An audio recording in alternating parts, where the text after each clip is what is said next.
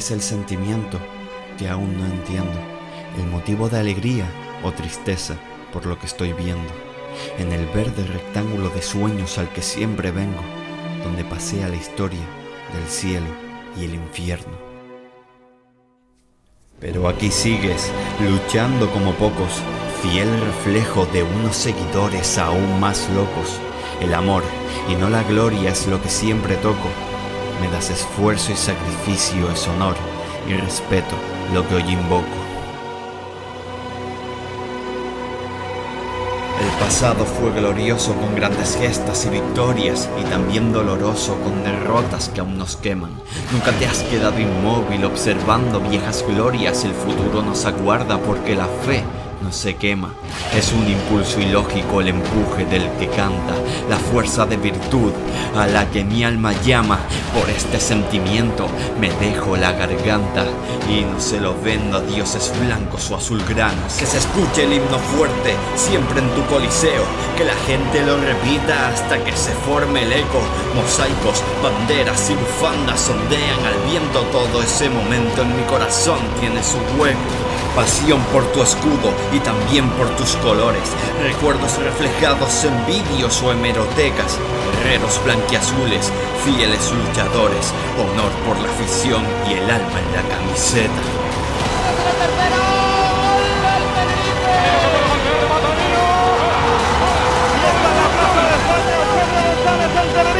¿Qué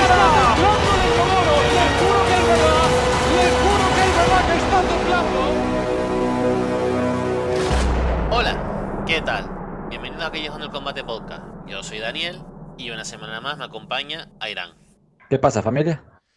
Y hoy en este formato dúo, porque los horarios no nos dejan, la verdad, coincidir los tres, pues venimos a hablar sobre y analizar la victoria del Tenerife contra el Español por 1-0, el cual se produce por un fallo clamoroso de Fernando Pacheco que se duerme en los laureles y Gallego aprovecha ese error y a raíz de ahí el marcador no se movería hasta el final del partido. Eh, ¿Cómo viste el partido, Irán? Bueno, un partido que, que empieza con el entrenador poniendo su once de gala. Lo que nosotros podemos adivinar que es el once de gala. Volvía José Amo.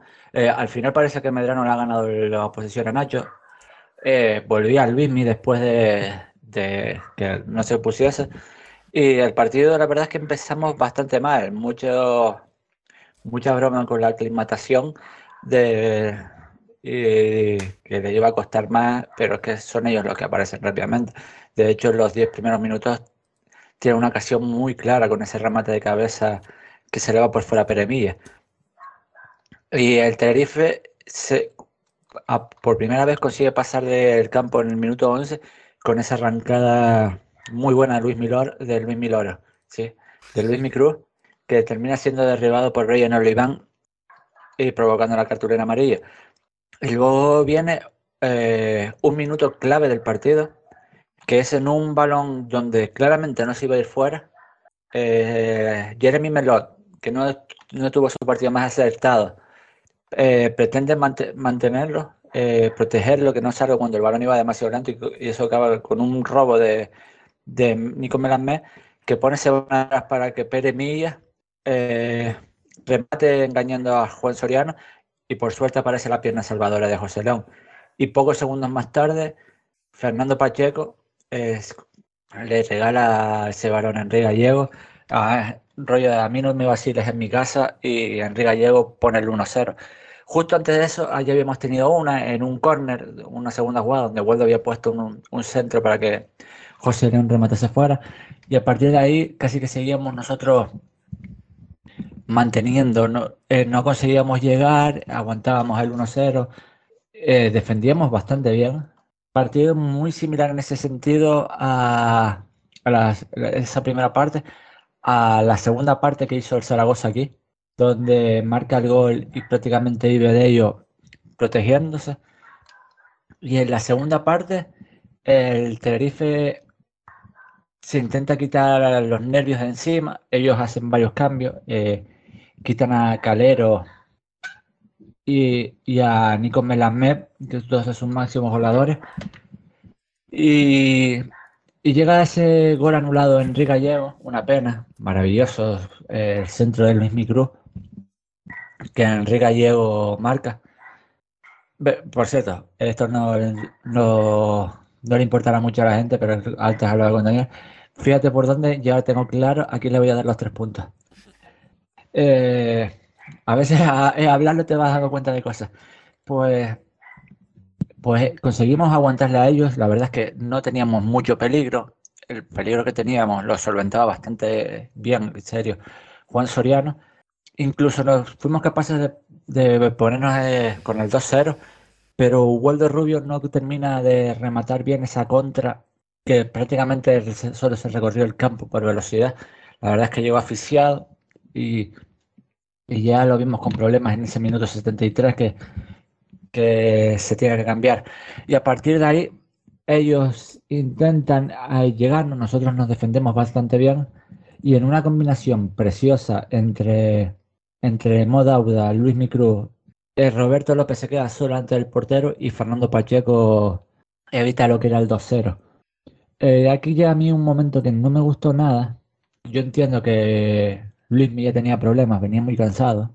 Pero es que ellos ya prácticamente los, eh, últimos 15 minutos más prolongación, prácticamente eh, vivían de, de balón colgado. Y para mí es un error cuando quitan a Gallego para la entrada de Ángel, sobre todo en pleno balón colgado, y es que ese balón colgado termina en un remate de Puado que se va fuera, y Puado era justo el jugador que se está, de que, al que se entró a defender Ángel, Ángel Rodríguez. Y a partir de ahí casi estamos aguantando, aguantando, aguantando. Ya para mí eh, después, para mí, ya no salió mal contra el Sporting quitar a Sergio González, sobre todo cuando ellos están viviendo de, balón parado. Y casi lo volvemos a encontrar en ese balón que al final se le queda muerto a Cabrera y se le va afuera. Eh, y al final, por suerte, eh, no sufres del todo, pero porque en el área fuimos bastante mejor, pero conseguimos salvar esos. Primera derrota del español en la temporada. Nosotros nos encontramos otra vez con la victoria y muy contentos en ese sentido. Es un equipo que estuvo hiper eh, muy bien trabajado. A mí tengo que admitir que los cambios no me gustaron y otra cosa que no me gustó. Estoy justo tengo ahora aquí una página adelante que dice que la María y Bodigar fue por protestar. Eh, es que ahora mismo no recuerdo con qué, con qué jugador estaba él ensalzado. Creo que era Sergio Gómez, pero no estoy del todo seguro. Eh, hace un gesto que a mí no me gusta y y es que no lo termino de entender. Eh, yo te lo pregunto, Daniel, ¿tú viste la acción de la amarilla de Bodiger? Eh, la jugada o el. Porque es que en la, mm, en la televisión, yo solo pude verlo por la televisión, solo pusieron el posterior cuando le sacan una.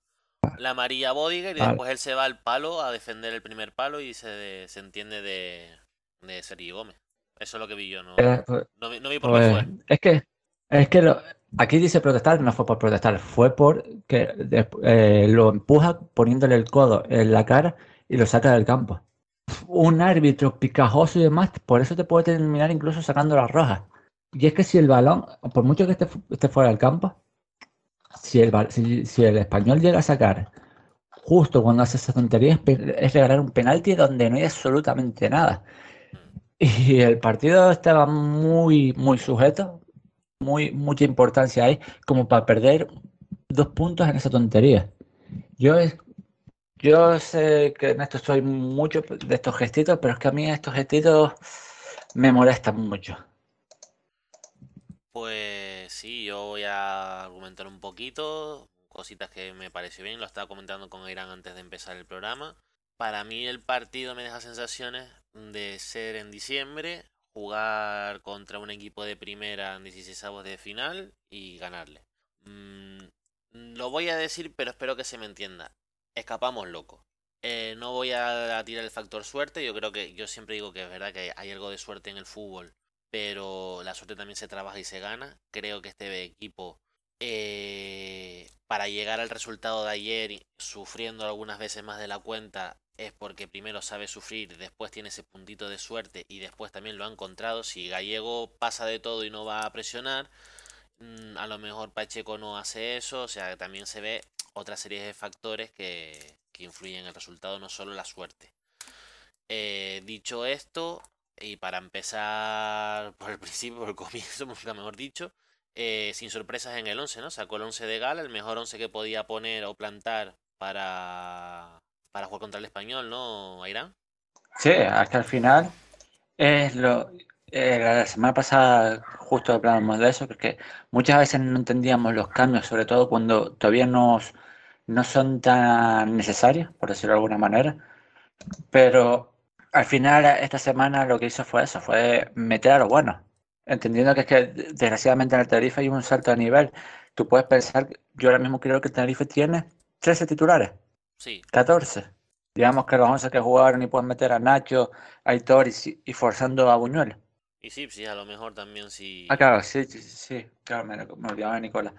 Sí, pero eso, es que al final no vimos a Dauda, no vimos a Eladio, no vimos muchas veces a Loy, que lo había hecho muy bien, mm. pero es lógico, al final la cosa era, es que al final el fútbol a veces es mucho más sencillo, metes a los buenos y pasan cosas buenas. Sí, yo creo que también no era un partido para rotar, vamos, y menos con, con, el monstruo que se nos venía encima. Pregunta que yo te la voy a hacer por, creo que aquí en el, nadie nos ha preguntado en, en los comentarios que iremos con ellos. Eh, ¿Medrano le gana la carrera por el ser titular lateral izquierdo a Nacho? De momento sí. De momento se ve que se lo tiene ganado. Y el chico, a ver, no está llegando al nivel que tenía Nacho el año pasado, pero está a un nivel de lateral izquierdo titular. Sí, sí, la verdad. Tiene ahí un par de detalles técnicos incluso en ataque, lo sabe hacer bien. Es verdad que, bueno, que lo estás comentando tú antes del, de empezar el programa, no defensivamente las estadísticas no muestran gran cosa por parte de él, pero es verdad que también se estaban enfrentando a todo un Javi Pugado. Pero ojo, eh, las estadísticas cuando yo te, yo te estaba comentando no eran tanto en, fase defensiva, sino en, disputa. Eh, no, no, sino en balón dividido. Vale. Y que por decirlo así, en cada balón dividido salió perdiendo. Pero es que el resto eh, no fue relatado en todo el partido. Y después, una cosa que a mí me llamó la atención es que, no sé si esto también va, me imagino que también va a ocurrir con Nacho, pero Garitano tiene como si fuera una jugada eh, prevista para ella, que es que eh, Waldo se mete un poquito por el interior y que y Fernando o Nacho en este, en este momento ocupe toda la banda. Me parece... Dime. No, sí, sí, sí, digo, termina. O Roberto o el que dé el pase. Eh, sobre todo en en fase ofensiva, en fase ofensiva, claro. Y, creo que esos son ya automatismos que empezamos a ver y que demuestran que este equipo está trabajado, que no, y sobre todo en ataque, que es una cosa que respecto a temporadas pasadas, mm, véase por estilo de entrenador, véase por mm, jugadores o por plantilla y demás, o por situaciones, hacía, hacía un año que no lo veíamos, que es que este equipo tiene automatismos y que lo, por lo menos está trabajado en ese aspecto ofensivamente que yo no sé si te das cuenta, pero yo creo que eso es más suyo natural, que es que, porque ya se lo veía mucho en el, en el ZB, cómo le gusta muchas veces ese, en vez de doblar por fuera, doblar por dentro. Me parece es que además es completamente lo contrario a lo que hace Nacho, que siempre le gusta eh, doblar por fuera. Y por cierto, casualidad que, que ahora me lo estaba preguntando y lo estaba mirando, dos chicos salidos de la misma cantera. ¿Cantera del Atlético Madrid? ¿Fernando estuvo en la cantera del Atlético Madrid? Sí, no, no es canterano del Atlético Madrid. Ah. Estuvo, no sé si fueron dos años que estuvo en el Celta B, pero es canterano del Atlético. Vale, vale. Pero es curioso porque eh, tanto Medrano como Nacho Martínez, los dos canteranos del Atlético Madrid, hasta momento de llegar al B. que salen los dos. Pues sí.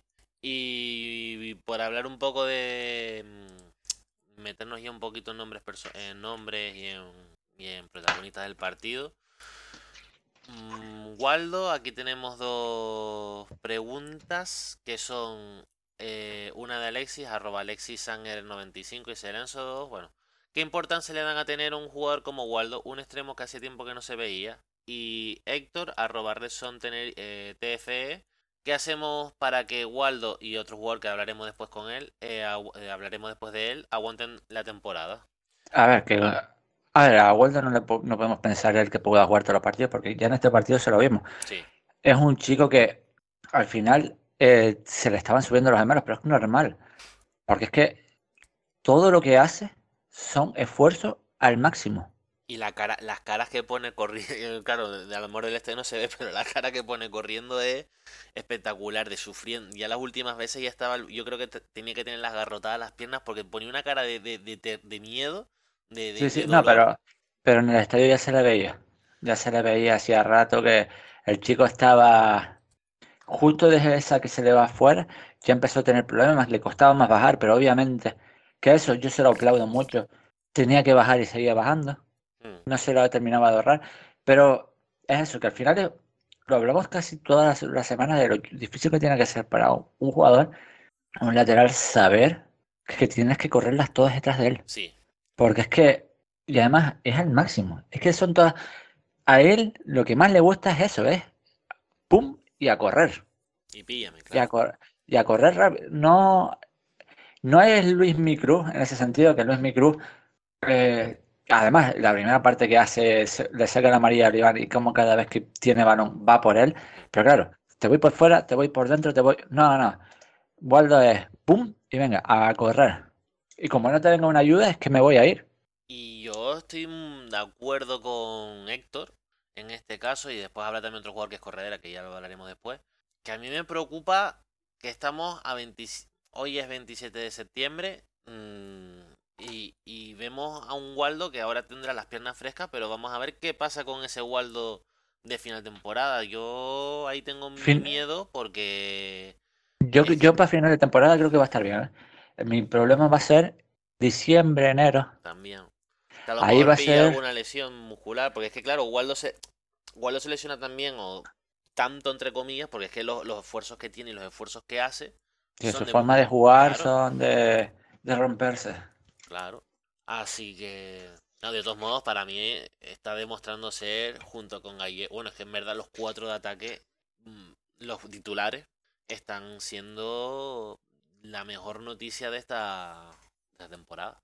Junto sí, a ver, yo es que eh, yo es que me atrevo a decir que el Waldo este está empezando mejor que el Waldo del año pasado. Sí. Y es que el, el Waldo del año pasado era un jugador que a nosotros, a todos nos gustaba mucho por porque era un distinto. Mm. Era un mira, eh, lo, estaban comprobando ahora, sigue el líder de la categoría en asistencia. Que hacía tiempo que, es verdad que empatado con otros cuatro jugadores, pero hacía bastante que no teníamos ahí un jugador líder de la asistencia. Por mucho que sea jornada 7, que, que, que ojito, jornada 7 es un cuarto de la liga. Sí, sí, sí, sí. Pero eso que. No, un cuarto no. No, no una sexta parte. Una sexta, parte. Sí, sí, sí. Eh, dije si puedo. Sí. Pues por eso que, que es que al final es que pero, eh, es peligrosísimo ver a. Y es que. No sé, es que a un tío que es tan incisivo en ese sentido. Y. A mí lo que me preocupa muchas veces es que ya cuando lo ven entrar hacia adentro, ya eh, los mediocentros están más que avisados y que no hacía más que tapar la derecha, tapar la derecha, tapar la derecha. Y es algo que tiene que ver, tiene que una vez salir hacia afuera, esperar el doble del lateral para, dársela. Pero yo creo que ahora mismo se ve tan exultante físicamente porque él tiene una jugada, la jugada que, mm, que falla en, en una contra, a mí, salvando la distancia, por supuesto, no quiero comparar jugadores, pero me recuerda mucho a la jugada de, mm, de Bale en la final de la Copa del Rey, la que deja a Bartra por los suelos, que le gana una carrera. Y yo creo que es que tiró de eso, de, que yo creo que ahora mismo se, se, está sintiendo muy bien de pierna. Y, es que humilló a la. ¿A quién fue? ¿A Omar fue? No, al final que queda la banda escalero. escalero. Y es que. Porque, porque, es que a. Bueno, Omar es que literal. Eh, según lo empieza a correr, empieza a correr a su lado y mira al final de la jugada dónde está Omar. Sí, sí, sí, sí. O sea, lo humilló. Eh, eh, es una. la verdad es que con él hemos tenido bastante suerte. Que teníamos dudas de él por su lesión. Sabíamos que el Waldo del Valladolid, ese que sale, era un muy buen jugador. Hemos tenido suerte de recuperarlo. Mm. Mira que nosotros todos pensábamos de que iba a ser un jugador más de rotación con, un Lauda, un Eladi, seguramente pues. Y al final ha terminado haciendo el uno en esa posición en el Tenerife. Y yo creo que también, también lo estaba hablando con, en el, eh, con el partido, con la persona que lo, que lo vi. Los balones que le dan a Waldo en carrera tampoco son caramelitos. Que muchas veces él se gana eh, la ventaja él solito. O sea, que el balón ahí no. no me acuerdo un par de pases, no sé de quién fue. Pero que dije, coño, a ver, yo haciendo broma. Con razón se quería ir de aquí. Si le dan esos pases y él tiene que después estar matándose para ganar la posición. Pero que no, no son. Que no se, la no, no se la dejan fácil para que él pueda correr hacia adelante, sino que él tiene que ganarse también el. ganar la carrera, vamos, por decirlo de alguna manera. Por Dios, es que a Vuelta, que se me entienda, le hace falta un Cristo Martínez. Al mejor Suso en su momento, que era un jugador muy de este estilo, con la diferencia que Suso, cuando hablo de este estilo, hablo de un tipo de mucho esfuerzo, de romper mucho en velocidad, de ir mucho al máximo. Lo único que este es a pierna cambiada, Suso era pierna natural. Y es que a Suso en su momento era también imparable porque había un jugador llamado Cristo Martín que todo balón que le, ponía, que le daba se lo daba en ventaja. Y tú veías a Suso normalmente que no te arrancaba parado. Y de hecho es algo que vemos mucho en World, que cuando tiene la posibilidad de recibir a máxima velocidad, de hecho el gol que marca... ¿Dónde fue el gol que marca De Ganés no, fue en Madrid. ¿Este año? Este año, en Madrid no, en Huesca. Huesca. El gol que, mar, el gol que marca en Huesca es un gol de. Es que en ese pelotazo, lo que, la que le gana en, en un momento dos veces que le meten problemas, porque es que me freno, pues ahora vuelvo a arrancar y. O sea, a mí. Da, eh. hmm. Y para seguir un poquito más sobre, sobre el partido y demás, eh, a mí el partido Luis Cruz me gusta. Es más, yo era un cambio que hasta que él no lo pidió no, no quería quitarlo del campo. Sigo pensando que es un jugador que es verdad que aparece a cuentagotas, que cuando le viene la, la ola a favor es espectacular, los caños que mete, el regate que hace, las jugadas que puede acabar él solo. Pero precisamente porque te da eso, incluso aunque peca a veces intermitente, pero no peca intermitente de partido a partido, por ahora pecado intermitente de minutos a o sea, de, de tramos de partido. Y yo, hasta que él mete el sachazo que mete, y yo no dije a dónde va el loco este. Y yo creo que fue ya para pa, mm, gritándole a Gacier ya que, que, lo sacara del campo, pues porque no se veía más con fuerza, pues no lo quitaba. Y a mí el partido de Luismi me gustó. No sé cómo lo viste tú, Irán. No, yo, yo en eso... Ah, Después verás que un par de puntitos de mío se va a llevar. Es más, ahora mismo estoy cambiando la, la, puntuación. Es que te lo venía hablando antes y una cosa que estaba pensando es que prácticamente es que he dado dos asistencias en el partido. Mm. Dos pases de gol, el que es una fuera de juego y el otro es que eh, Pacheco le, saca un paradón. Y, y hombre, es que dos asistencias son son dos asistencias. Y no son tan fácil dar dos asistencias en el partido. Es que es eso.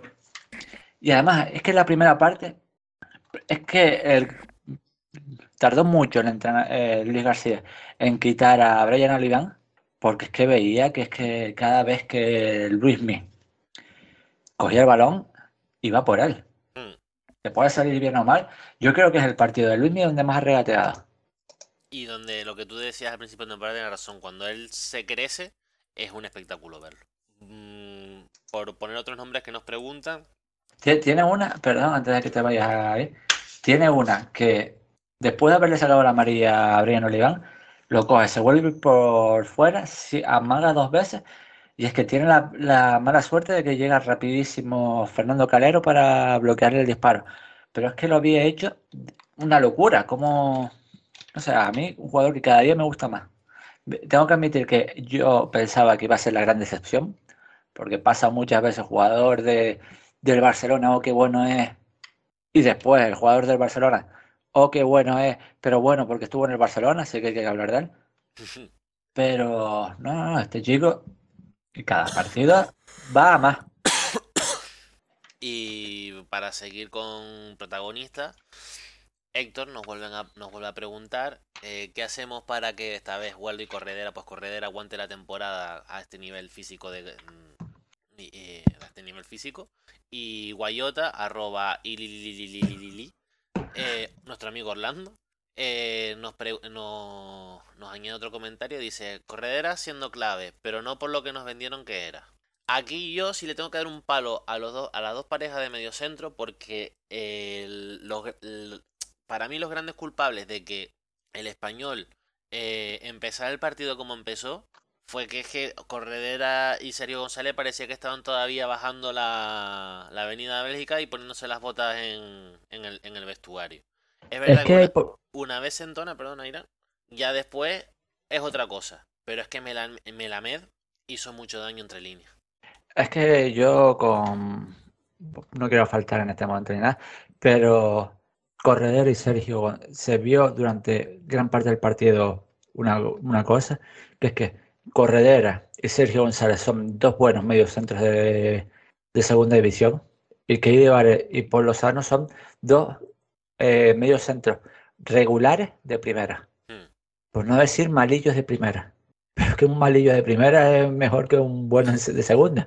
Es que, y ahí muchas veces se notó, y de hecho, la primera parte por lo que sufrimos es por. Es por. porque nos habían ganado el centro del campo.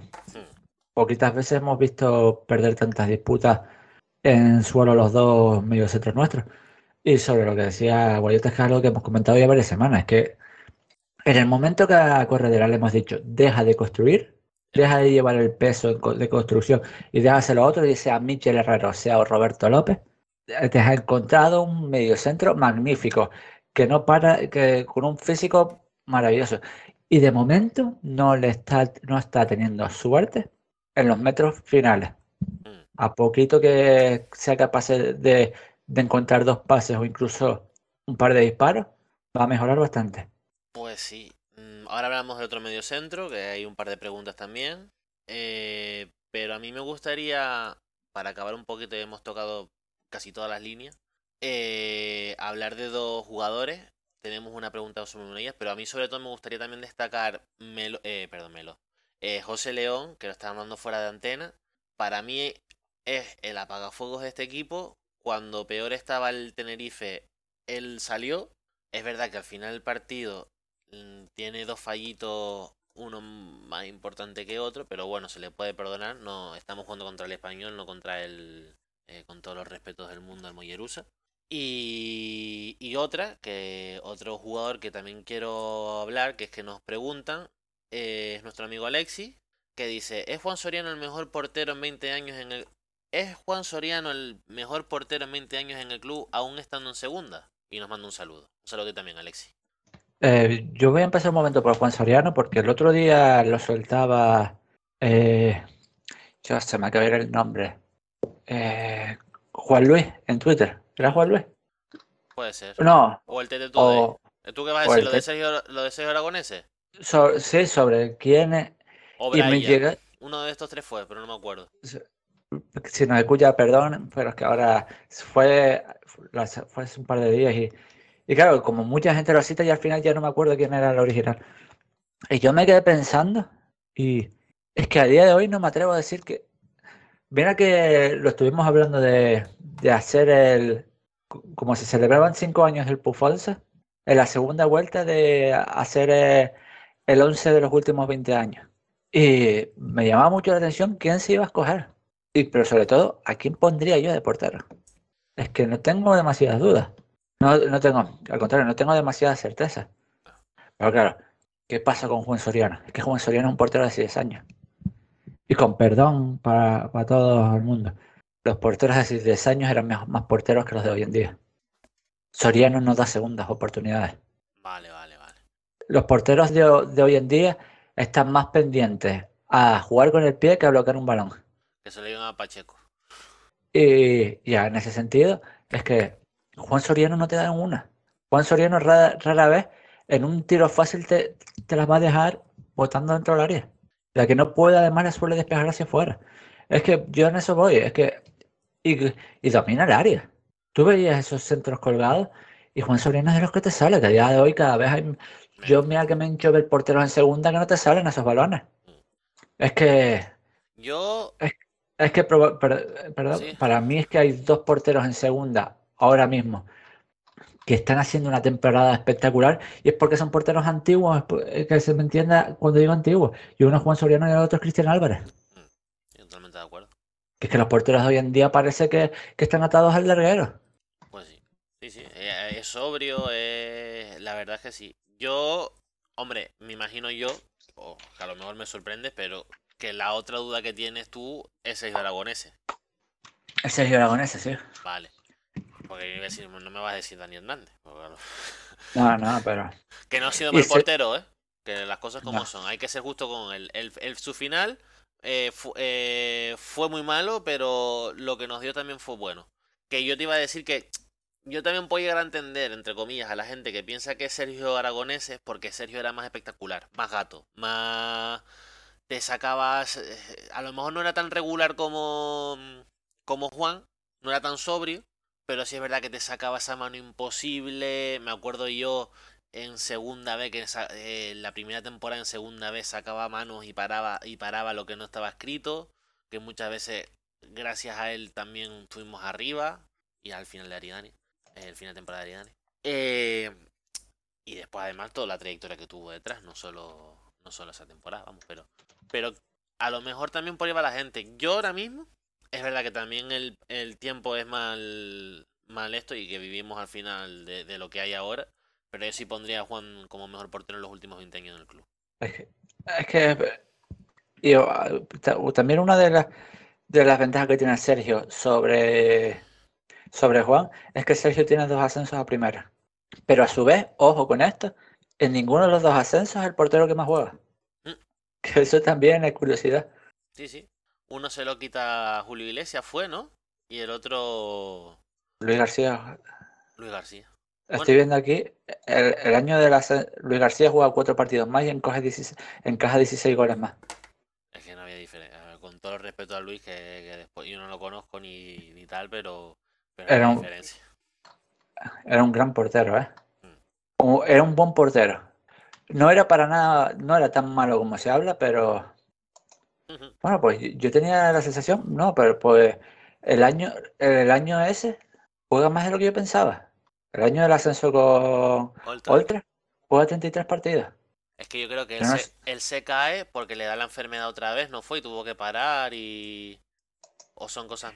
No, No, eh, la enfermedad se la se la detectan cuando va a Getafe. No, a en. Hércules. Elche. ¿No? ¿Hércules o Elche? Puede ser por ahí. Sí.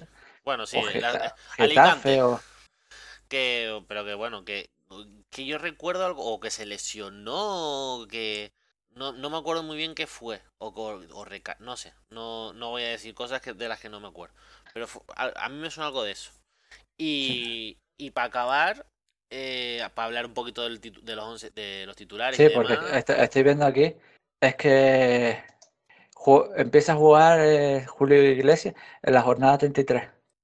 Ju- Julio, ¿no? Justo, sí Julio, sí, Julio Iglesias en la jornada 33, justo el derbi contra la Universidad de Las Palmas.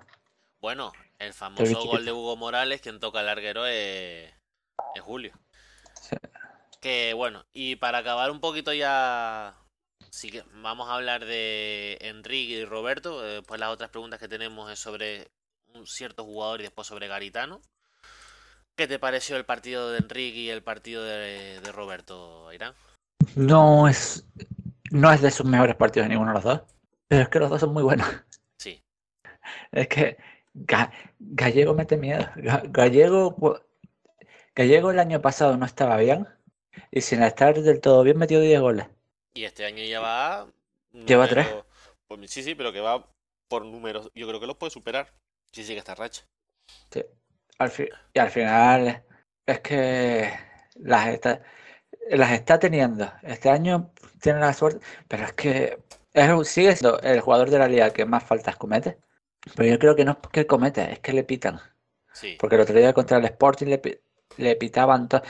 me recordaba en ese sentido muchas veces con Kiko Ratón, que se las pitaban todas. Pero eso es que tener a Enrique. Enrique Gallego puede ser uno de los fichajes más importantes de los últimos cinco años, por no decir el más. Porque es que te lo cambia todo. ¿Cuánto tiempo llevamos buscando un goleador más o menos decente? Pero, y ya no solo por los números de los goles, es por el miedo que mete a la defensa. Mm. Es que eh, tú con él no puedes eh, despistarte un segundo. Y yo sigo con ganas de ver a Gallego y a Ángel jugando un ratito juntos. Yo tenía la esperanza que en este partido poder verlo un rato. Y hablando un poquito de, ya que me he metido la cuña, eh, nos pregunta Guayota, eh, arroba lili, Garita no espero tanto por, lo- por los cambios porque le gustaba o lo, o lo que estaba bien, eh, perdón, Garita no espero tanto por los cambios por los cambios porque le gustaba lo que estaba viendo o porque no confiaba en el banquillo. Yo aquí, si le tengo que dar un palo a Garitano, yo lo puse en Twitter, yo en el momento en el que podía haber a mejor apostado, y entiendo que el momento después para cambiarlo no fue el mejor, que fue una falta de atrás y demás, pero yo mm, no voy a hacer tampoco eh, eh, hacer la falacia del muñeco de trapo, ni, ni el muñeco de paja, ni voy a decir, es que se está diciendo tal. Yo sí es verdad que he detectado cierto animación hacia Ángel, pero es verdad que yo creo que Ángel en... ¿Cuánto jugó? Mm, ¿10 minutos más? ¿11, 12, 13 más? Ángel jugó 13 minutos. A ratitos Ángel no te va a dar, porque no es ese Ángel de la, de la, del ascenso de Ultra. No te va a dar eso que te puede aportar. Yo hubiera apostado, en vez de cambiarlo en el 71, haberle dado 20 minutos, 25 minutos, porque yo notaba ya a Enrique cansado. Que entiendo que no lo quite porque le estaba, le estaba pareciendo bien, estaba haciendo un trabajo bien. Quitando ya en el momento en que lo cambio, una falta lateral, que después lo que dice Irán, que Puado tiene una muy clara y demás. Pero es que yo, yo en ese sentido, yo a Gallego no lo hubiese quitado, porque es que yo estamos jugando solamente a buscar faltas laterales para ponerlas. Sí, pero tienes a lo mejor más recursos, no sé cómo estará. Eh, eh, cómo- eh, Sipsi estaba, sí, estaba Sipsi. Sí, sí, pero es que al final, Loic. sí, pero yo, yo entiendo que no quieras cambiar el dibujo, pero es que, es que al final, Ángel es que en ese sentido, Ángel por Gallego es perder 25 centímetros en cada falta. Y Sí, prácticamente estabas renunciando a atacar. Porque incluso Ángel que lo podía buscar en balón largo no te la va a ganar. pero precisamente yo creo que por eso, para tener algo de refresco, alguien que incordie delante, Pero yo creo que no era partido para Ángel. en el momento en el que es a mí, a por eso me chirrió tanto, digo, coño, es que, lo estaba- es que se notaba ya que Enrique estaba, sí, es verdad que después tiene una muy clara y demás, pero que se le notaba que, que ya no, no tenía las piernas frescas ni, ni iba a la presión como iba al principio y demás. Y ojo, Pero me, yo- pa- me parece también una buena, una buena, eso de que está aguantando, porque Enrique tiene 36 años, ¿eh? Y el despliegue Pero- físico que hace, mm, poquita broma. Sí, pero yo, por ejemplo, cuando quieren meter a Ángel, yo lo hubiese metido por Roberto López y no por Gallego. También es otra opción. Retrasas, retrasas un poquito a Gallego para ayudar, ayudar un poquito más y dejas a Ángel en punta. Y después, por ejemplo, es eso, o sea, yo veo a la gente, no, es que Ángel, hay caso Ángel, acá, a ver, caso Ángel no creo que haya, lo que pasa es que Ángel a nueve minutos no le puedes pedir que, que, que, ay, que produzca, porque Ángel ya no es ese jugador, Ángel es otro Sí, tipo de jugador. Pero a mí me tiene muy preocupado. Hombre, ahora está un poco perdido, pero yo creo que se, Es- yo, yo creo que desde que se vea titular una vez, hombre, no te digo que vaya que se le vayan a caer los goles, pero que a lo que- mejor empieza a entrar un poquito más en dinámica. Es que yo lo siento, pero ahora mismo a yo Ángel no, no lo veo para meterle de titular. Yo, si Yo es- antes, y, y me y doy permisos para, para que ahora, eh, las próximas dos semanas que jugamos tres partidos, de ellos dos en casa, me lo recuerden lo que voy a decir. De hecho, por mí me pueden mencionar y recordármelo muchísimo. Hoy en día, si quito a Gallego desde la titularidad, antes de meter a Ángel, metíamos a Mohamed Auda. ojo ahí. Con, los- con la de palos que yo le meto a Mohamed Auda. Pero es que yo ahora mismo veo que Dauda, con su pasotismo y su esto y lo otro, hace cosas.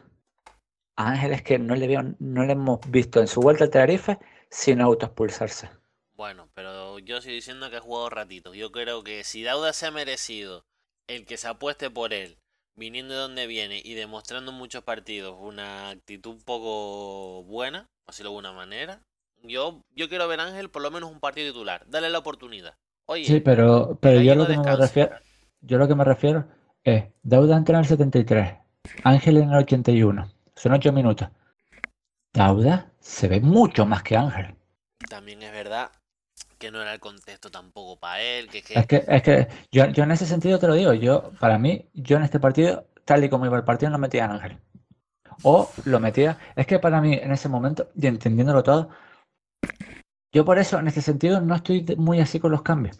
A mí el primero, quitas a Waldo y metes a Dauda, lo entiendo, me parece, vale. Pero después, se te va Luis Micruz, ¿a quién metes? A Iladia, vale, entiendo pero si quieres meter a Ángel, no puedes quitar a Enrique, tienes que meter a Roberto.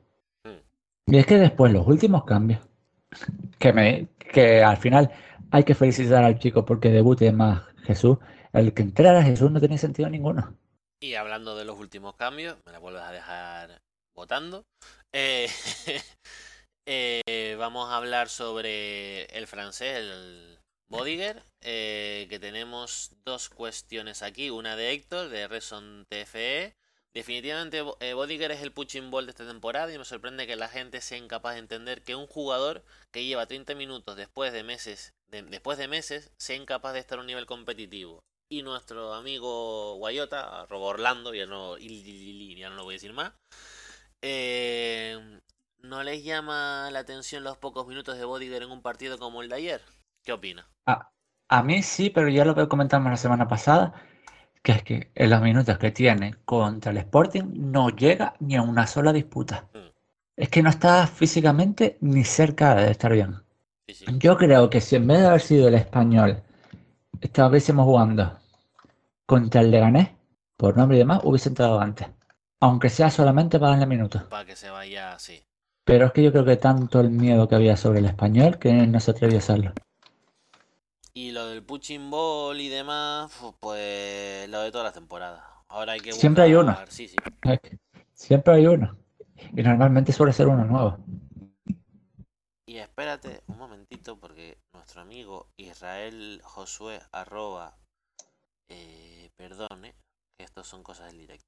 Israel José arroba Israel Josué nos pregunta, hablando del último, el último cambio y el debut de un canterano. Otro canterano más que debuta. ¿Qué no podéis decir, o qué puedes decir tú más, bien a Irán, eh, de Jesús Belsa? A ver, es que tampoco es que tampoco se puede decir tanto porque tampoco lleva mucho aquí en el, en el Tenerife. Lo básico, lo que a día de hoy es, te sacarán todos los medios, que es que Gran Canaria formado la cantera de Las Palmas. Y justo lo veníamos hablando antes, eh, fuera de micro, que es que cuando llegan a, las dos grandes estrellas de Telde, creo que de hecho Borja termina en, el, en la cantera del Madrid con 12, 13 años, se va para allá. Y al final Jesús Versa termina saliendo por la puerta de atrás de Las Palmas. Ya que el Tenerife, y no tengo esa duda de si llegó el año pasado o el anterior. Ya, y ya comentábamos el año pasado de cuando debutan con el B, no me acuerdo, o cuando debuta con el B, o su segundo tercer partido, que aquí en la ciudad deportiva mete un golazo descomunal. No sé si tú. Bueno, no, no sé yo, si tú. Yo es que del B no, no puedo hablar, por eso, por eso eh, indiqué antes que eras tú el que podía hablar del, del Sí, pero yo no sé si, si lo pasamos por ahí hablando. Y bueno, pues eso, al final es un jugador de banda derecha. Ya el año pasado eh, era curioso porque es que tanto él como César los dos chicos del juvenil que habían, habían pasado a jugar con el B. De hecho, yo creo que llegó el año pasado porque al que tiran el B durante el, durante el principio de temporada, al que suben es a César, siendo la misma edad. Pues a veces jugaba Jesús de lateral y César de extremo, y otras veces jugaba César de extremo y Jesús de lateral. Y es muy curioso porque hace dos semanas se metió ese gol en propia delante del entrenador y dos semanas después, mira, cosas normales de formación. Tú cometes un error imperdonable, porque es imperdonable, pero para aprender, y mejor que los errores los metas con, cometas con el filial que con el primer equipo. Chico, que vamos a ver si poquito a poco va entrando minutitos, le vamos viendo más, porque, porque al final es un extremo. Y ya lo hemos comentado algunas veces que si Waldo y Lumi Cruz están bien, pero si Dauga y Eladi siguen por el mismo camino, no hay recambio. Por ejemplo, hay que encontrar algo por ahí. Y si no están en el primer equipo, a para ver que buscarlo en Jesús y en Alazán. Mm. Y a ver en qué acaba todo. Y no, ya que lo nombramos toda la semana, llama la atención que ha debutado Jesús Belsa antes que Pablo Hernández. Lamentable, ¿eh? Lamentable. Y se veía Y. Yo tenía la esperanza yo- de que iban a cambiar las cosas, pero mm, aquí horrible. O sea, cuando se la, cuando hay que aplaudir a los nuevos hay que se le aplaude. Pero aquí Mauro, para jugar 20 minutos contra el Mollerusa en Copa del Rey, no, porque le está fastidiando la carrera al pibe. Y yo, y yo, por cierto, una cosa, yo de, desde mi forma de ver el fútbol, entenderlo, con así le gritaron, no ha hecho debutar a ningún canterano. Porque yo ni a Loy ni a Jesús los considero canteranos. Que hayan jugado en el B, vale, pero no los considero canteranos ninguno de los dos. Para mí canterano es canterano es Pablo. Ellos, eh, Loy es canterano del Levante y Jesús de Las Palmas. Pero ya es nomenclatura. Nomenclatura, nomenclatura. Es que Irán se rige por las normas de la FIFA. Pero es nomencla- No- nomenclatura. nomenclatura. Vale. Y nada, para acabar la ronda de comentarios y preguntas hoy, eh, Bego, arroba B barra baja egopr, eh, nos dice una chanza sobre una polémica que ha habido toda esta semana por lo mismo de siempre, de que hay siempre el típico entrenador que pone la venda antes de la, herida y habla del clima, el horario y no sé qué más tontería, y se lo dice a alguien que está viviendo en la península eh, que fue en este caso Luis García, que, también es, es sabido decir, o por lo menos reconocerle, que después en la rueda de prensa posterior al partido pide perdón y que se le ha mantenido sus palabras, yo creo que la entendimos bien, pero bueno. Eh, nos cuenta de que estoy preocupada por el míster del filial del Barcelona, ahí en la pullita, ¿se encontrará bien o sigue con los efectos del clima y la presión que ha, so- que ha soportado aquí en Plutón? A ver, por mí pueden venir todos diciendo lo mismo. Yo ya es que ni me enfado. Yo tampoco, es que... Yo, yo es que te voy a comentar, yo te admito una cosa, cada vez que uno suelta esa pajada termina perdiendo. sí, Pues que sigan viniendo todos. Pero es que pierden en Tenerife y pierden en Gran Canaria. Es que no falla.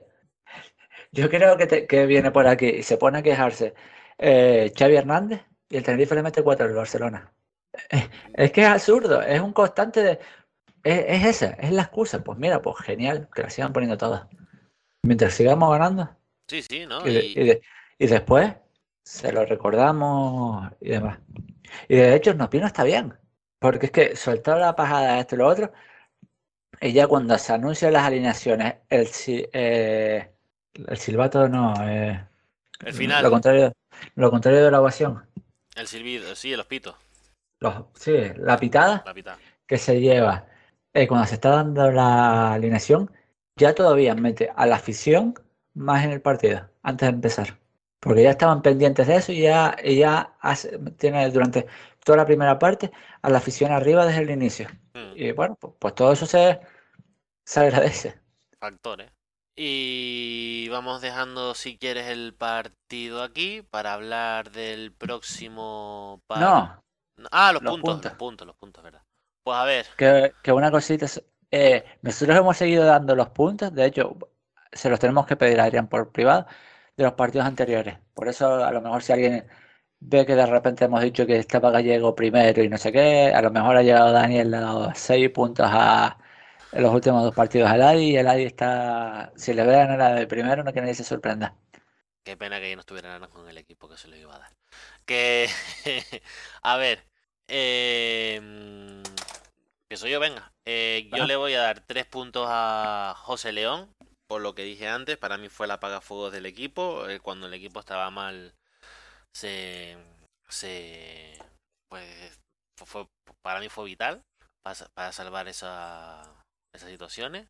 Dos puntos Luis Micruz por el partido que hace y un punto por despliegue físico. Es que hoy, hoy me va a faltar, o sea, como hay veces que me, o sea, me sobran jugadores para, perdón, me faltan jugadores para puntuar, hoy me sobra. Y un punto a Waldo Rubio por el despliegue físico y por las jugadas que hizo durante el partido. Vale, pues, yo, yo le voy a dar los tres a Luis Micruz. Ya te, no- te dije que no lo tenía muy claro, pero haciendo el análisis previo al part- durante el inicio, me llevó a, a pensar que tienen que ser suyos. Yo le voy a dar dos. Eh, a Soriano, las dos que saca al principio del partido son vitales con el 0-0. Me parece muy importante en ese sentido. Y le voy a dar uno a José León. Y ahora mismo la clasificación, los cinco primeros son para Enrique Gallego, 23 puntos, 22 José León, 17 Waldo Rubio, 11 Juan Soriano y 10 empatados Roberto López y Luis Micruz. Pues mira, al final yo creo que también es una... Yo creo que también a veces se puede ser entre comillas injusto con ciertos jugadores que son regulares pero no eso, pero yo creo que más o menos la clasificación es un poco el reflejo entre comillas de la plantilla esta temporada.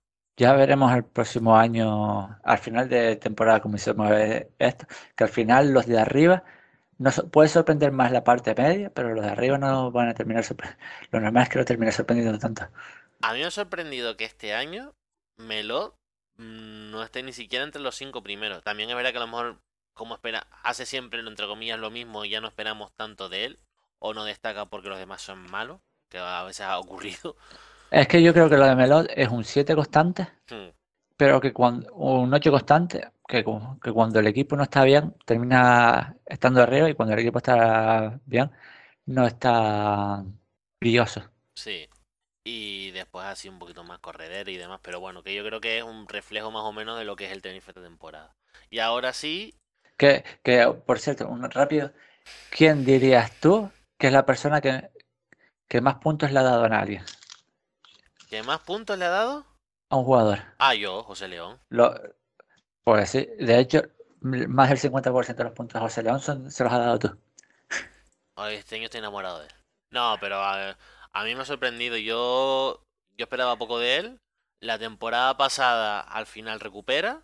Pero a mí esta, no sé por qué, no sé si es porque me estoy fijando además, pero me, me parece que está jugando otra vez al León de la primera temporada. Y, con un puntito, perdón, y con un puntito más canchero, que me gusta más todavía. Y ahora sí vamos al siguiente. No, pero también, también no queremos pasar por eso, que el puntito canchero ah, se agradece cuando va bien, cuando no es que está nervioso. Sí. pero vamos, yo creo que, que amo esto ya es algo de, le gana en, cancherismo y, y en, estamp, en, en taponazo, vamos. Como los mones. Mira que, mira que el, el pibe va al corte y el balón o la tibia, ¿eh? Le da igual todo. A veces que me, me, me asusta. Pero bueno, vamos ahora sí a cambiar de, de tercio. Vamos al siguiente partido. El próximo sábado a las 3 y cuarto de la tarde, hora canaria que jugamos contra el Eibar.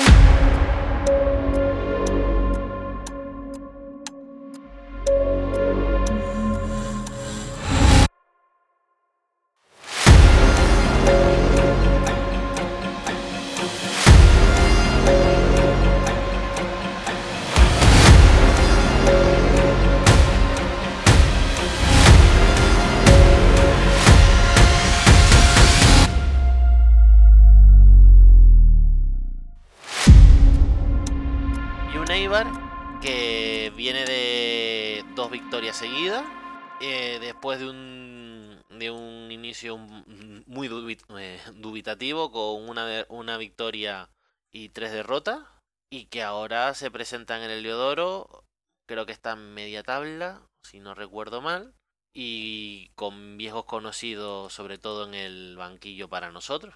¿Qué podemos hablar de, de Leibar? Pues eso respecto al año pasado.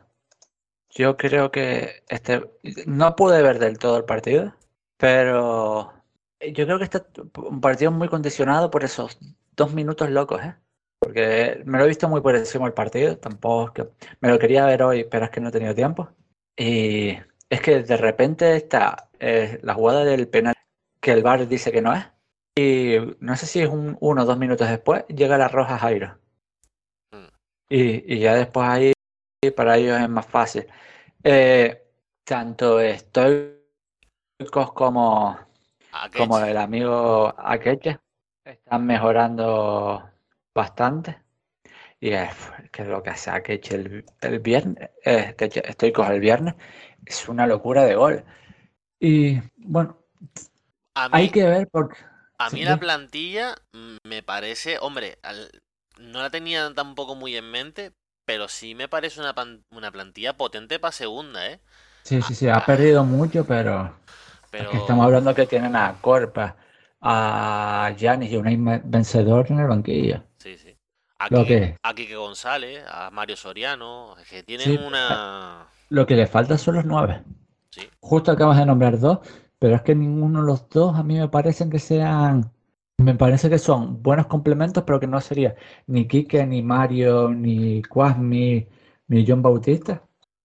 Mira que son cuatro buenos delanteros, pero no hay un titular para un equipo que quiera aspirar a primera. Pero yo creo que ha sido también un mal de del Eibar en los últimos tiempos, ¿eh? Porque la temporada pasada, la temporada pasada, la anterior estuvo nuestro amigo y queridísimo Sol con Blanco, Lechu. Sí. Y eso, pero aún así, a mí yo, yo me pongo a ver un Mateus, un Sergio Álvarez, Vencedor, Alvilla, Tejero, que cada vez Tejero que contra nosotros. Sí, te iba a decir, se crece. Río Reina, es que no, precisamente no viene tampoco uno, perdón, no vamos eh, a un feudo fácil. Un momento, porque me acaba de dejar. Vale, sí. No, eso, pues. Pero, no sé, han, ganado los dos últimos partidos, pero es un equipo al que se le puede meter mano. Sí, sí, o sea, esto no es el español, que se me entienda. Pero. Y dentro de lo que cabe, eh, veníamos muy condicionados porque, igual que el señor Garitano tiene un gafe que no le gana nunca al Sporting, eh, Rami lo tenía con el Eibar. Hmm. Nunca le había, siempre perdía contra el Eibar. A ver si ahora que hemos cambiado eso, somos capaces de cambiarlo. Y por meter un poquito en el once de nosotros, justo, mira, es que me hizo mucha gracia porque esta semana leía un tweet de, no me acuerdo de qué equipo era, alguien que, conozco y sigo, y ponía una lista de los entrenadores que parece que son mejores que los que son, pero se nota mucho cuando quita a los buenos porque les ataca el entrenador, y uno era así garitano, y, y es verdad, un poquito así, así es pega mucho de eso, de ver más de lo que hay y después arrepentirnos, en después ver cómo sale. Y a ver, vamos contra esta gente, a ver si no le da por de repente José Amo Nicolás Ipchi. Yo te iba a decir que yo creo que Nicola puede entrar. Pero no es partido para Nicola. Ya. Pero viendo, viendo las locuras que iba a decir o, los planteamientos que hace. Salvo que juegue Kwame, pues no veo yo. Por eso te digo que también dependiendo. Y para mí, ojo, que después después te planta ahí un Eladi Teto como los mejores y, tal. el, Eladi Teto, Modauda, eh, Jesús Besal, Besal. Pero por las características del, campo y demás, yo no quitaría del 11. Hombre, a Waldo yo creo que sí, porque es un campo pequeñito, es un campo que a lo mejor tan no puedes aprovechar para correr. Pero yo, a los que no quitaba sí o sí, del once titular es a Luis Milla Roberto. Y Enrique, precisamente porque si balones en largo vas a estar cerca de la, de la, del área, tiene más opciones de que lo gane él que Ángel. Ahora, que después te coge y te mete a, ¿cómo se llama el del B? Eh, Salifa. Salifa. Salifa y te lo pone titular. Fofo. Fofolif, ¿cómo es? Salifo. Ah, Salifo. Te lo mete titular ya, claro que con este hombre no es como Rami que era A, B, C, D, E. Este hombre te puede cambiar el. Nacho a lo mejor te juega, porque es que a lo mejor le gusta Nacho fuera de casa. Es que ya sabes.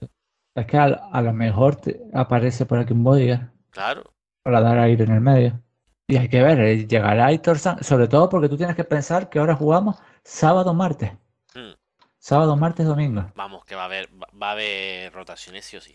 Es que puede, puede haber tranquilamente algún cambio para preparar estos tres partidos. Me sorprendería mucho que no los hubiera. Eh, vamos a jugarnos a adivinar el 11, a ver cuánto sacamos. Portero Juan, ¿me lo compras? Sí, sí, hombre. Yo creo que este, como, no, como estoy con un jugador tan de banda, sino que se va a meter por dentro, va a jugármelo seguro. Mm. Y en el otro yo creo que Nacho. Campo pequeño, alguien con mejor pie a la hora de centrar. Hmm. Además, el otro lo banda a Keche, no va a ser un extremo extremo. Igual por... ¿Y Corpa? Que también un ojito, ¿eh? Sí, pero yo es que viene de meter a Keche y Stoico, no creo que, que los vaya a dejar fuera ninguno de los dos. Me vale. A menos que te, te quiera meter a Keche por dentro y a Corpa por fuera. Por fuera. Luego por... Pues mira, te voy a decir, viendo las características del campo, igual Sipchi y José León puede tranquilamente. Hmm. Eh, yo es que me la voy a jugar aquí, te digo, ¿puedo ir el corredor? Llama. Y después eh, Luis Midauda, ¿Sí? Roberto Ángel. La voy a jugar. Pues a, a mí quitar a, a... A ver, podría entender eso, pero en este campo precisamente cuando lo que te hace falta es un tío... Claro, si Soriano va a llegar prácticamente al borde del área desde... Por decirlo de alguna manera. De, Sí, claro. desde, desde portería, Ángel ahí no te sirve de nada. Ya, pero ¿tú te acuerdas el último partido que jugamos en un campo y contra unos centrales enanos? El Estadio Nacional. Es verdad. Sí, sí. Es que ese día no lo puso a Gallego, lo prefirió, prefirió meter a alguien que los fuese cansando para que cuando entrase Gallego las ganara todas. Pues sí, Como pues, si Gallego desde el minuto uno no, se fuese- no lo fuese a ganar todas, pero bueno. sí, que, que apuró, pero... Pero vamos, que sí, que también esa es otra, otro planteamiento, vamos. Pero, A y, ver, y es la oportunidad ¿Cuántas aciertas? A ver cuántas aciertas. Yo con adivinar uno me conformo Yo, si quita al portero. a, a Luismi y a Roberto, me voy a quejar. Porque yo, son dos perfiles que, que sí, o sea, dale descanso a Waldo. Waldo aquí va, mm, da dos zancadas y se sale del campo. Dale descanso. No es un jugador precisamente para eso. Mete a Teto, mete a Dauda, mete a quien quiera. A Ladi. Pero si tú quieres ir a por el partido y no quieres cometer, claro, que no tú en el programa, en el programa anterior, los errores que te hicieron, cagarte con perdón y fastidiarla en, en el molinón, Luismi y Roberto son, para mí, son discutibles. Y después ya veremos el siguiente. Que el siguiente es contra el. El de casa. Sí. Ah, ¿cómo es? Es el. Ay, que se me fue. Perdón. El Racing. El Racing. Y ya después ahí veremos. Que a a lo mejor ahí puedes hacer más rotaciones. Pero vamos. Y nada. mm, ahorita y 5 de programa. Yo creo que nos ha quedado completito todo. Hemos analizado el partido. ¿Algo más que añadir, Irán? Por, eh, no, si no te molesta un momentito, pues, No, eh, comen- comentar los que, han querido los dos primeros entrenadores ¿Mm? en la categoría. Dos que podrían entrar en y plantillas nuestras muy fácil. Uno porque lo pondría Adrián Segura, Víctor Sánchez el amo, y el otro Cervera. Lo de Cervera es sorprendente, ¿eh? No sé si es por Yo- poca paciencia o porque es verdad que el equipo se le fue de las manos. Yo No. creo, yo creo que los dos van a caer. A segunda, a segunda, perdón, a primera A ref. primera. Yo creo que los dos van a caer. Hombre, Cartagena tiene pinta y por lo que estaba leyendo las informaciones, que el mercado de invierno va a ser incluso más peor que el, que el de verano. Encima Julián Calero. Pero a mí me gustan mucho los dos, que, los dos entrenadores que han fichado. Pero creo que, bueno, a mí me gusta Calero que, que Víctor, pero, pero puedo llegar a comprar que los dos equipos ah, tienen un entrenador peor. Sí, sí, sí. Bueno, Y vamos a ver, yo a lo mejor, yo, yo sí puedo pensar como tú de que puede caer a primera red, pero porque se puede marcar un, entre comillas, bueno, sí, un Málaga, básicamente. Porque tener a Marco André y tener a todos los fichajes que han hecho a un Casorle y demás. no, Vale. Marco Andrés está en el Valladolid, que esta semana Ay, se un perdón, perdón, perdón, perdón, sí. Que, que lo. A un Casorla, a un Borja Bastón, a un... Pero lo- ya tiene cositas. Eh, el Oviedo de... Sí, sí, sí. De Pero, que, de que le puede, de que le puede pasar, pero pasar un empe- vamos. empezando por Alex Millán se lesiona antes de empezar la temporada para largo. Víctor Camarasa y sus problemas mentales que ha tenido que parar. Son cositas de como el año que, que baja el Villarreal a, a segunda, estando en primera, que se, que se le lesionaron todos los jugadores clave. Mm. O cuando el Tenerife baja de primera a segunda, que la de contigo mía soltó cuatro jugadores que se iban a lesionar y se lesionaron todos, incluidos jugadores como Alexis Suárez que estaba de selección. Pues no sé, es que El Oviedo después se salvará, pero tiene ese tufo. Sí, sí. Y el hecho de que sea el único equipo que no llega a nada. Y a ver que, cómo reconduce Cervera ahora. Porque Cervera. Bueno, este año ya no puede entrenar. Ya. Y el Rami es otro que a mí me ha sorprendido de que. Bueno, yo entiendo que el Cartagena no, porque el Cartagena huele mal, pero un Oviedo no. No entendí por Y- qué no fichó. Y yo que creo que está esperando al Valladolid o, a, Uf. o al Hombre, Elche. si está el Valladolid huele, es que yo sigo diciendo, ahí hay uno que se llama Ruby, que huele mucho a segunda, a cualquiera de los dos. Y si caen dos, entonces ya te digo que ahí sí puede entrar en la terna. Es que Pero es que a mí, a mí, a mí me dejó, entre comillas, no decepcionado ni nada, sino con, a mí, y me parece un entrenadorazo, ¿eh? Pero que Francisco le haya quitado el puesto a, a Ramis en el Rayo, no sé. Ah, y yo me quedo con Rayo porque yo había apostado que el primer eh, entrenador que iba a caer era Pez- Pezzolano. Es verdad. Ah, pues era hasta ahí comentar eso rapidito de la categoría que hay mucho que cortar, pero todavía es prontito a ver si cuando lleguemos a la jornada 10 o la jornada 11 para cumplir el primer cuarto, nos dedicamos un ratito más porque va a ser el momento clave de la categoría donde la- se empiezan a mostrar muchas más cosas de las que podemos ver a día de hoy. Aunque ya empezamos a intuir algunas cositas. Pues sí. Eh, y nada, eh, la próxima semana, o a lo mejor la siguiente, porque como hay tres partidos seguidos, no sé si vamos a sacar tiempo para todo, pero vamos, que volveremos. No sabemos cuándo, en una semana o en dos, pero seguramente volveremos. Y nada, hasta aquí el programa de esta semana. Adiós. Venga familia.